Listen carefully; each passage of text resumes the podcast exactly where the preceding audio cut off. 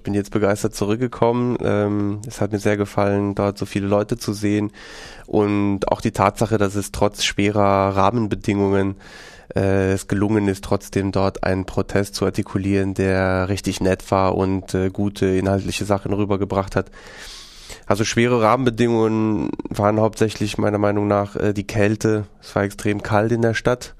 Auch waren die ganzen Teilnehmer und Teilnehmerinnen, Aktivistinnen äh, stark über die Stadt verteilt in verschiedenen Orten, so dass man relativ große Wege zurücklegen musste, um von A nach B zu kommen und natürlich auch äh, die Repression, die besonders hier auch äh, in den Medien rübergebracht wurde, eine Repression, die sogenannt präventiv gehandelt hat, also Leute äh, verhaftet hat, äh, ohne richtig etwas gegen sie zu haben oder denen was vorwerfen zu können, sondern nur äh, aus Vermutung heraus, dass Menschen ja irgendwie etwas machen könnten. Und also in der Dimension haben wir das zum ersten Mal hier in Europa so erlebt, denke ich. Du bist jetzt relativ kraftvoll hier zurückgekommen. Ich meine, der Gipfel ist gescheitert. Das heißt, es ist ja auch ein Scheitern der sozialen Bewegungen und Nichtregierungsorganisationen, die vor Ort waren. Kann man so sehen. Also ich denke, sehr viele im, Pro, in, im Protest oder die in Kopenhagen waren, haben überhaupt jetzt nicht äh, darauf gehofft, dass, dass dort in, auf dem Gipfel tatsächlich irgendwie etwas äh, Vernünftiges verhandelt wird. Das ist, muss man ein bisschen differenziert beobachten. Also gerade zum Beispiel bei dieser großen Demonstration am Samstag, wo 100.000 Leute da waren, da konnte man sehr gut beobachten, ein großer Teil der Leute, der bezieht sich auf den Klimagipfel. Und die haben sozusagen Appelle an sie gerichtet und gesagt, hier, jetzt verhandelt doch mal was Vernünftiges und äh, hier muss unbedingt fürs Klima jetzt act now, so in die Richtung. Ne? Und ähm, aber ein großer und wachsender Teil der Bewegung äh, hat ganz klar auch ähm, gesagt, wir vertrauen euch überhaupt nicht. Ähm, was ihr da auf dem Tisch zum verhandelt, sind überhaupt nicht die richtigen Ansätze. Das ist alles falsche Lösungen. Ähm, Our climate not your business. Also unser Klima ist nicht euer Geschäft. Das war eine Parole, die sehr stark ähm, gerufen wurde und es wurde auch zunehmend bei Organisationen, äh, Verbände, sagen wir mal BUND, Jubilee oder so große Umweltorganisationen, wurde auch schon ganz klar dieses Ding sichtbar und die Enttäuschung schon so groß über den, die, die, die offiziellen Verhandlungen, dass die auch sagen, hier, es braucht einen Systemwechsel, es braucht einen Systemwandel.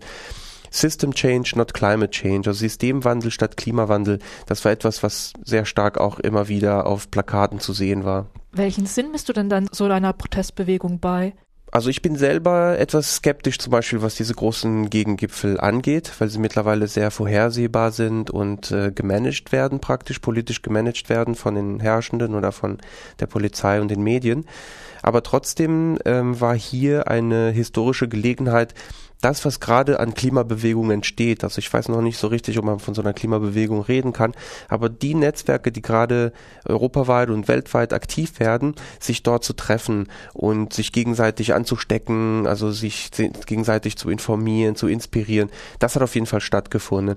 Auch sehr wichtig war die Teilnahme von vielen Vertreter und Vertreterinnen aus südlichen Bewegungen, gerade aus Lateinamerika und Asien, auch Afrika, die eben äh, sehr stark in diese Richtung gezeigt haben, hier Systemwandel und ähm, schon die ersten Konsequenzen des Klimawandels auch schon zu spüren bekommen und das dort nochmal geschildert haben. Wie war denn die Zusammenarbeit zwischen den Aktivistinnen aus den verschiedensten Ländern und mit den verschiedensten Hintergründen und Anliegen vor allem auch?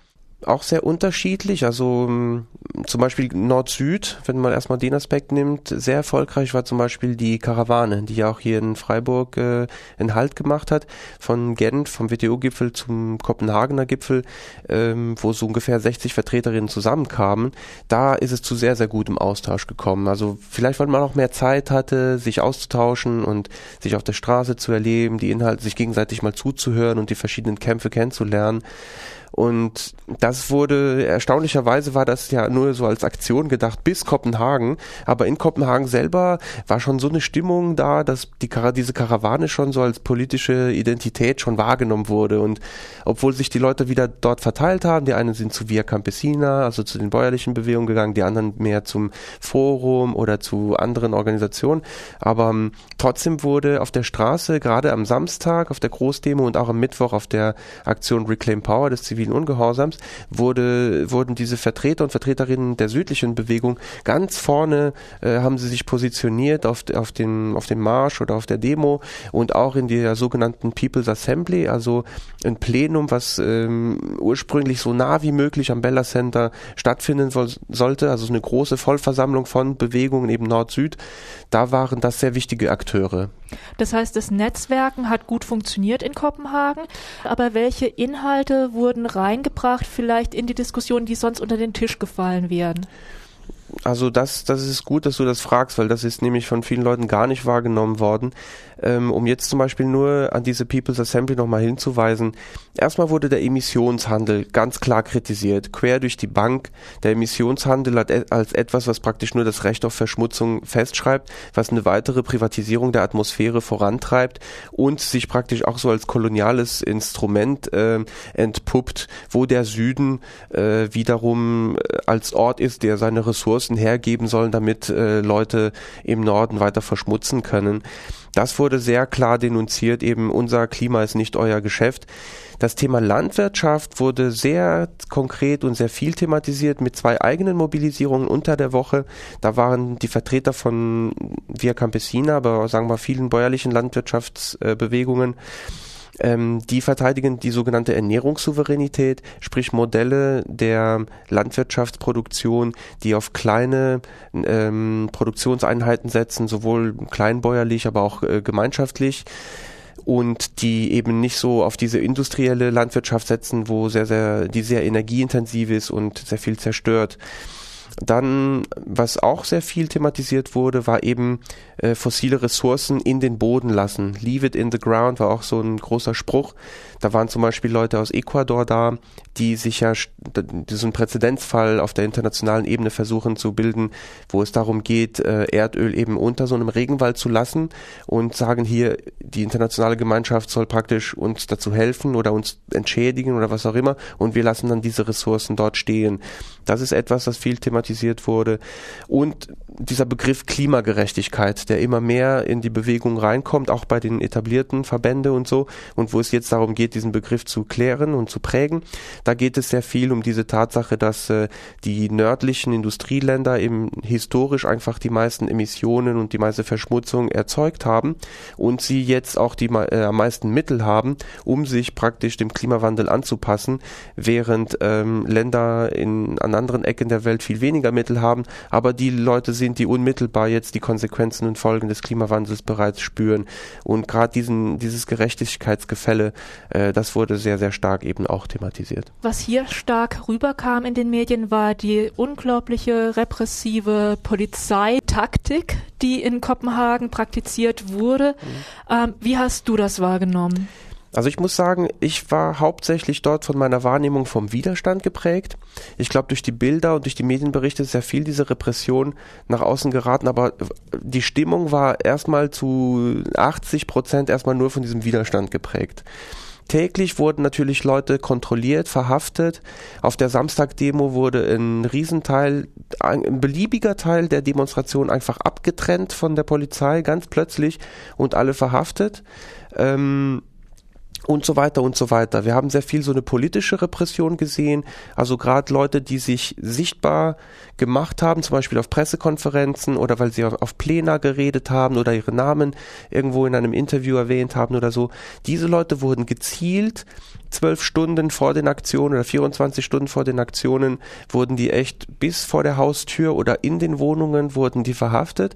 Das ist eine Qualität, die man eigentlich nur so aus Mexiko oder Kolumbien kennt und die praktisch hier äh, salonfähig wird in Europa. Also und das Verhältnis stimmt halt mittlerweile überhaupt nicht mehr. Also als ich weggegangen bin, waren es um die 1800 äh, Verhaftungen oder so und äh, ungefähr 19 Leute die, denen man irgendwie, also wo noch drüber verhandelt wird, ob man denen was vorweisen kann. Das heißt, der größte Teil der Leute wurde nur festgenommen, ähm, elf Stunden lang, zwölf Stunden lang immobilisiert, mit Kälte konfrontiert, nicht schlafen gelassen, zum Teil Pfefferspray in die, in diese Käfige gesprüht und, und, und und dann wieder freigelassen. Und natürlich hat man vorher die ganzen Daten äh, von diesen Personen äh, aufgenommen und es ist die Frage, was auch mit diesen Daten passiert. Ne? Aber ähm, wie gesagt, es war das erste Mal, dass wir diese präventive Vorgehensweise in dem Maßstab so erlebt haben. Du hast eine Woche lang den Gipfel begleitet. Was ist dein Fazit und vor allem, was ist dein Ausblick? Also ich denke, einerseits werden viele Menschen jetzt eine interessante Erfahrung mit nach Hause bringen und werden dort lokale Netzwerke und Initiativen stärken. Ich glaube, dass jetzt ein politischer Raum äh, geöffnet wurde das denkt nicht nur ich, das wurde auch im, im Abschlussplenum auch von vielen Leuten so gesagt. Jetzt wurde ein politischer Raum geöffnet, wo es darum geht, auch äh, Begriffe zu klären. Zum Beispiel Klimagerechtigkeit. Da beziehen sich jetzt mittlerweile auch die, die Industrie und andere Verbände und so weiter auf diesen Begriff, aber der kam eigentlich mehr so aus der Bewegungsecke und es geht darum, den mit Inhalt zu füllen. Was bedeutet Klimagerechtigkeit? Ich glaube, das ist eine große Herausforderung und auch praktisch zu vermitteln, was sind diese falschen Lösungen, die da diskutiert werden, weil es ist jetzt so vermittelt worden, aha, da gibt's einen Dissens, da gibt es keine da gibt es Widersprüche, es sind falsche Lösungen, die da auf dem Tisch waren. Was sind denn jetzt diese realen Lösungen? Wie lassen sich reale Lösungen auf lokaler Ebene umsetzen? Und ich glaube, viele Leute wollen auch versuchen, ähm, sich praktisch jenseits von diesen Gegengipfelprotesten, sondern mehr so im Alltag, in ihren Gemeinschaften, äh, aber irgendwie international vernetzt. Wie kann es da gelingen, sozusagen einen einen Widerstand zu artikulieren, der in Richtung Klimagerechtigkeit arbeitet.